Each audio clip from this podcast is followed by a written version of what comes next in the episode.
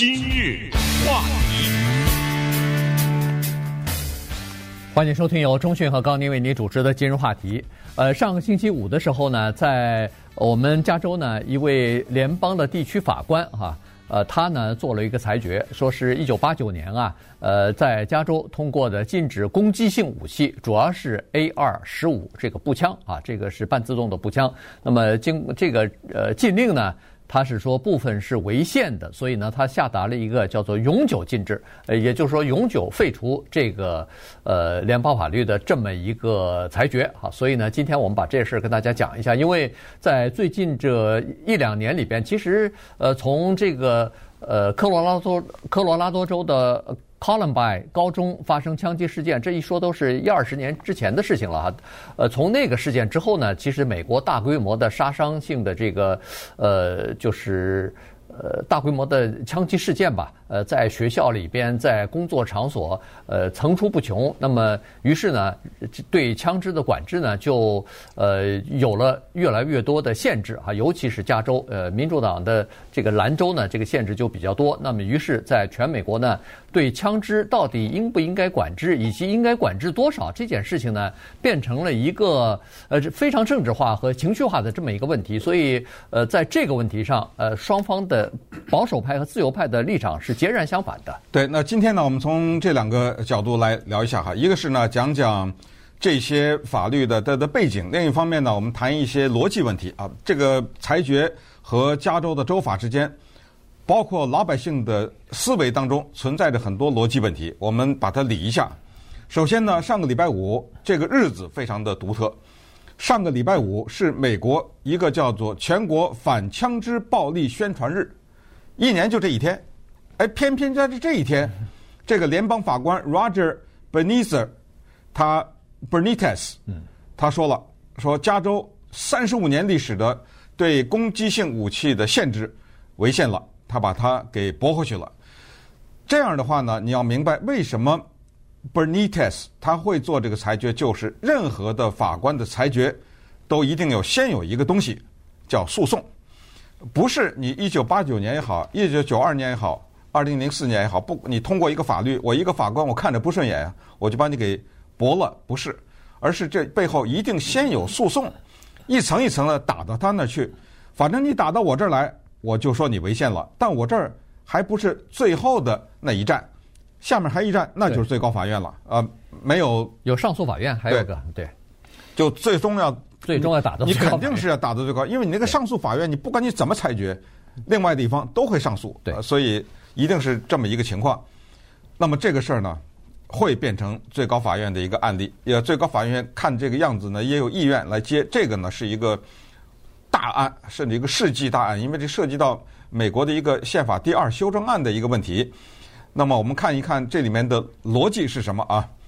这个法官呢，Roger Bernitez 他写了九十四页的裁决书，在头三页里面，他就提到了瑞士军刀这个事儿。瑞士军刀家家都有，一听军刀好像我家没有啊，我 很多人家有。它名字叫这个军刀，它实际上是一个多功能刀，这个大家都知道，里面藏了一把小剪子，对对，藏了一把小螺丝刀啊等等，折叠在一起，折叠在一起。对，这个东西呢叫瑞士军刀。这个跟 AR 十五有什么关系？法官的逻辑是这样说的：他说，AR 十五这个半自动步枪，它不是反坦克火箭筒，它不是榴弹炮，它不是机关枪。停，我们先看这个逻辑。言外之意就是，如果它是反坦克火箭筒，如果它是榴弹炮就不行，对吧？对，好，这个逻辑很清楚。也就是，在它的逻辑当中。某些武器是不行的，比如反坦克火箭筒等等等等，而 AR 十五这个枪不属于那个范畴。好，它这个线先画在这儿，它属于什么范畴呢？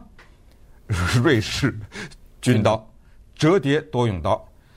不，在哪些方面它属于呢？第一，他说 A 二十五是一个普通的武器，正如瑞士军刀也可以杀人一样。第二。它是一个受大众欢迎的武器，买的人很多。嗯，正如瑞士军刀。第三，它是一个现代化的武器，正如瑞士军刀，这现代的发展，基于这个逻辑，你那个违宪了。那么他的意思就是说呢，如果一个东西受大众欢迎，这个就可以，是这样吗？我们来对不对？理解一下，如果这个东西是一个很普通的东西，你看这里涉及了很多的定义和逻辑，以及如果这个东西是一个现代化的东西，就应该可以。但是他这个类比呢，在周末的时候就遭到了一连串的攻击。对。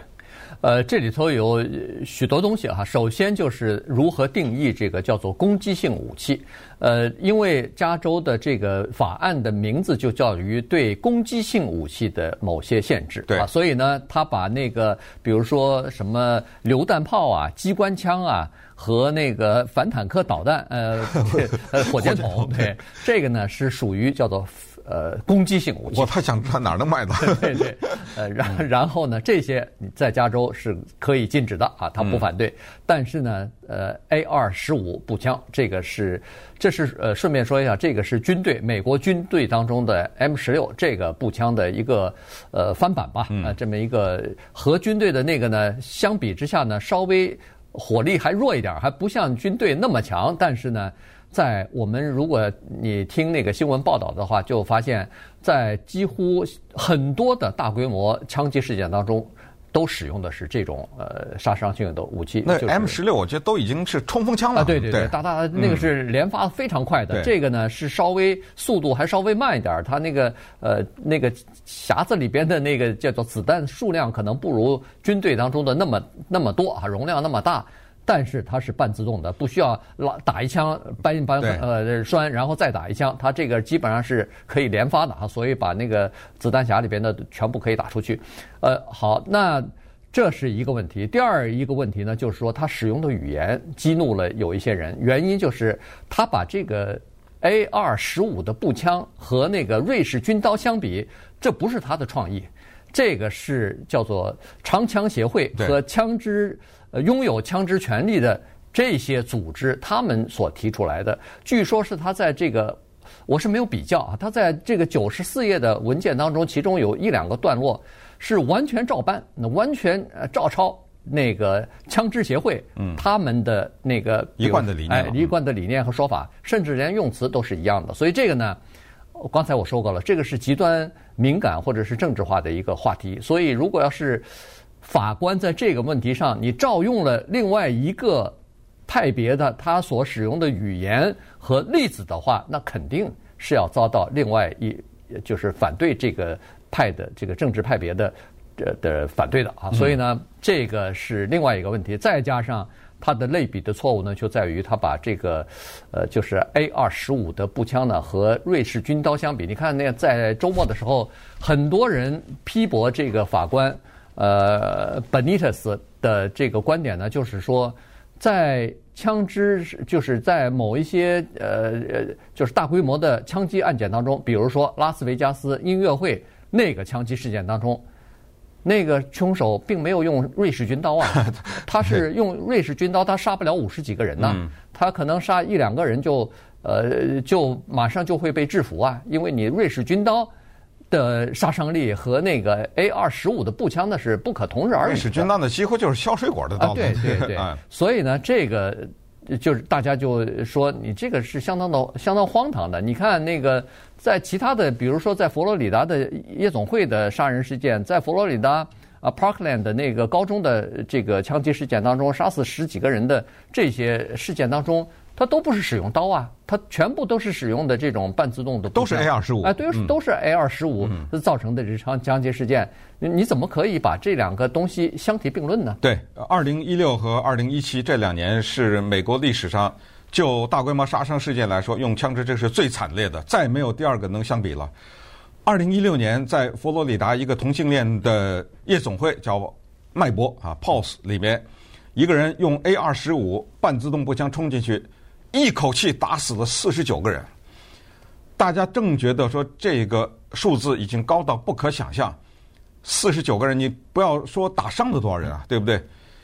接下来第二年，二零一七年，拉斯维加斯那个音乐会，一个人在他的酒店的房间里，离得远远的，向远方的一个音乐会扫射，用的是 A 二十五，五十八个人，把那四十九个记录就一年就给打破了。对啊，什么时候再能打破这个记录啊？一个人打死五十八个人，都是用的 AR 十五，所以这个法官呢，在这个里面他就没有否认这个，他就用了另一个逻辑，我们来听一听。他说：“我为什么判你这个违宪呢？是说从一九八九年你就开始禁了，对不对？那么一九八九年以后，咱那枪击事件少了吗？没有，对不对？大规模杀伤事件没少，也就是说你禁了也没少，没进。”咱不知道，对不对？因为你已经进了嘛。你既然进了没少，说明你这个进的他他用的词叫试验。他说你这个试验呢失败了，所以还是把这个枪给恢复吧。然后哎，他这里还藏着这么一个逻辑。好，那么稍等会儿我们再来把这个背景呢跟大家讲讲，就是一九八九年发生了什么事情，让加州禁 A 二十五这种攻击性武器。话题。Roger Benitez 哈，他是一位联邦地方法官啊，是二零零四年呢由小布希总统任命的。呃，那么他是一个支持呃枪支权利的这么一个法官啊，所以呢，他呃上个星期五做出的这个裁决啊，就是推翻呃加州在一九八九年呃实行的一个禁止叫做销售呃那个攻击性武器哈 A 二十五步枪的半自动步枪的这个呃法案啊。那么这不是他第一次推翻这样的法案了，比如说。呃，加州在前几年的时候通过了另外一个法案，是叫做禁止或者是限制这个大容量的弹匣的这个法案呢，呃，他也认为说是违宪的哈。具体说，就不能超过十颗子弹啊。对，嗯，呃，这个呢，其实在通过呃这个法案的时候呢，就是。就是鉴于大规模的杀伤性的这个枪击事件啊，呃，太多了，尤其用这种半自动步枪，它那个弹匣如果要是可以一次容纳五十发的话，它可以五十发连发呀。所以呢，这个会一次性造成很大的这个伤亡。所以把这个弹匣的呃这个容量给它减少呢，它不是还要换弹夹吗？这样的话，就至少有人可以在这个。呃，空档啊，几秒钟的时间里头可以逃跑，减少这个大规大规模的杀伤和伤亡，所以是出于这个原因。但是他认为说这个是违宪的。另外一个法案呢是呃，也是加州通过的，是禁止在远程，就是在网上购买这个大量的武器和弹药。这个加州也是禁止的啊，因为并不知道你是谁，也没有办法进行那个叫做身份背景的调查，那我就禁止不让你买很多这些弹药什么的。那他也推翻了，也说对这个法令呢也呃做出了一个裁决。所以这两个呃案子呢，其实现在都在上诉之中呢啊。所以呢，上个星期五他又做出一个这个裁决呢，当然他是在做出这个裁决的同时，他也同意了。加州总检察长提出来的一个说法，就是先暂缓执行三十天，但是在三十天之内呢，肯定加州政府要对他的裁决提出上诉。对，那这个上诉就到了第九巡回上诉法院。对，然后第九巡回上诉法院再做出一个裁决来。对，然后再上到最高法院，也就是说，并不是说礼拜五这个法官做了一个裁决，第二天。咱们比如今天礼拜一，大家赶紧去买 A 二 A 二十五了，啊，还没有，这个情况是不会发生的。一九八九年的时候呢，有一个人啊闯入到加州 Stockton 这个地方的一个小学里面，用 A 二十五半自动步枪打死了五个小学生。那这个事儿呢，当时震惊，所以当时加州的州长呢叫做那个 George Deukmejian，大家应该还记得，这是一个蛮有名的一个共和党的州长。嗯。他签署了，当然也是议会通过的，就是这个对于攻击性武器的限制令。一九八九年，三十二年以前，这个限制令呢是这么一个来的。但是从那以后呢，就一直认为这个限制令呢违反宪法第二修正案，就是公民拥有权利、枪支的权利。那么我们看一看，嗯，Roger Benitez 他是怎么说的啊？这里面还是有逻辑问题。他是说呢。今天我宣布你这个东西违宪，还有一个就是公民有买枪的自由，以及呢，他举了古巴的看守的 这个事情特别的，我真的想用可笑这个字，但也不想得罪喜欢枪的人啊。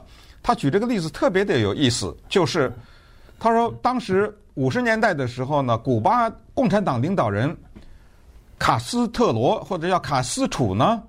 就是靠着他的游击队推翻了政权，而他推翻的巴蒂斯塔政权有飞机、有大炮，也就是说，政府他的武力远远要比你民间这个散的这几个游击队几十个人要强得多，但是依然可以推翻。建筑在这个基础上，我同意。他言外之意就是，我要保留老百姓推翻美国政府的权利。一点都没错。嗯，宪法第二修正案的最大的一个核心就是这个，就是你政府你不乖的话，我老百姓家家有枪，我可以推翻你。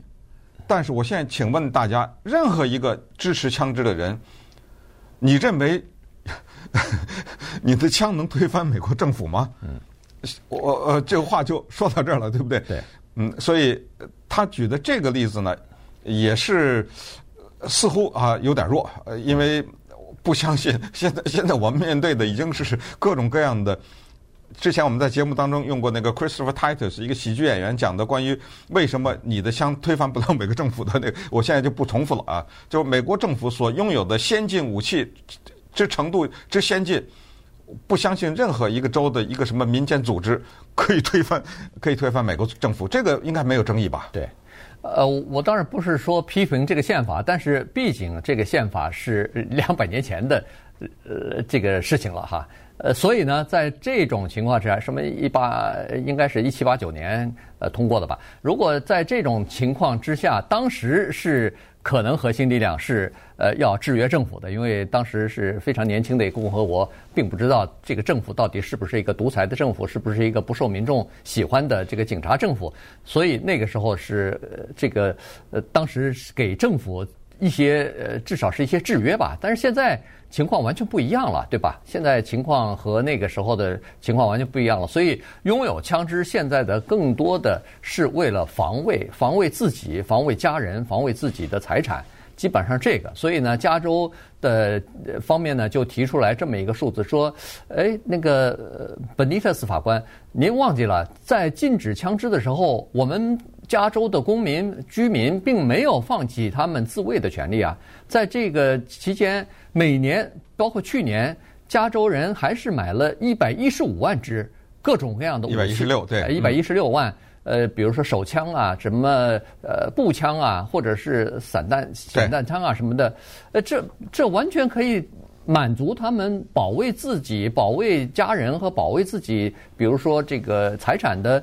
这个需求是完全可以满足，我不需要大规模杀伤性武器，我不需要半自动步枪，也可以做到这一点呢。嗯，对此呢，他还有另外一个逻辑，就所以这里面就一个一个套着的逻辑。他说，等会儿你一听啊，说加州限制攻击性武器，顺便说下，加州是全美国第一个限制攻击性武器的。你一听好像哦，这个是一个美国的情况，美国都不可以。法官说不对。您那只是少数几个州，七个州加美国首都华盛顿，嗯，就算八个吧，地方对不对？限制攻击性武器，那美国五十个州呢？也就是说，在美国很多的州，你可以买到 A 二十五，没错啊，对不对？哎，这又是一个逻辑。这个逻辑就是，他可以，为什么你不可以？呃，所以他在这里说，这个也是一个问题。再有就是呢，加州还有没有 A 二十五呢？有。因为一九八九年禁了，但是有人之前买了呢。嗯，当时一九八九年禁的时候，并不是说你把你家现有的都得给我交出来，没有啊，因为之前买的都有登记啊，都知道是谁啊，叫什么啊什么的。这样的枪有多少呢？在加州，至少有登记的 A 二十五半自动步枪，十八万五千六百十八万五千呃五百六十九支，嗯，就这么多。哎，所以呢。这个也是法官的逻辑。法官说：“你说你进了枪，我现在有这么多呢，十八万多呢，你怎么进啊？等于没进呢，对不对？哎，所以这个里面你看都是有这种逻辑。再加上法官还不依不饶，再往前走了一步。他说：我要对加州的民众或者甚至美国的民众讲一句话：你们被美国的媒体误导了。哎，这个里面也是有所谓自由派和。”保守派之争，哎，自由派的媒体一天到晚报道哪杀人了，哪杀人了。他说：“我原谅你们，如果你们被媒体误导，认为我们这个国家到处都有杀人的话，他说我原谅你们。但是事实并非如此。这个事实还有争议啊，啊对不对？对，呃，他在这里头呢，就是说自由媒体报道的枪击事件造成的死亡人数呢，呃，过于夸大了，因为他又提出来一个数字，他是说，其实大家不知道，或者是媒体有隐瞒的是，用刀子杀的，呃，或者行凶，或者说是攻击人的事件，要比枪支的多七倍。所以呢，这个不是隐瞒呐，对不对？因为你刀杀人，这个要构成新闻的话，咱别报别的了，对，对不对？而且刀死的人远远不如枪支死的人啊，也就是说，用刀行凶的人可能会多，但是他真正造造成死亡或大规模伤亡的人并不是很多啊。所以呢，呃，这里边就是，呃，你仔细听上去的话呢，似乎有很多东西是没有办法自圆其说的。但是，呃，他一个一个的来来类比哈，就是说哦。呃，枪呃，A 二十五的步枪是和军瑞士军刀一样，但是这两个人这两个武器，或者是哎，这这两个东西完全不能对比。如果可以类比的话，他为什么要说哦？你看，呃，卡斯楚他用 A 二十五就可以推翻一个政府，呃，那他是如果他们两个人一样的话，那让给他发瑞士军刀啊，让他看看能不能 推翻那个政府啊，对不对？那完全是不可以呃对比的吧。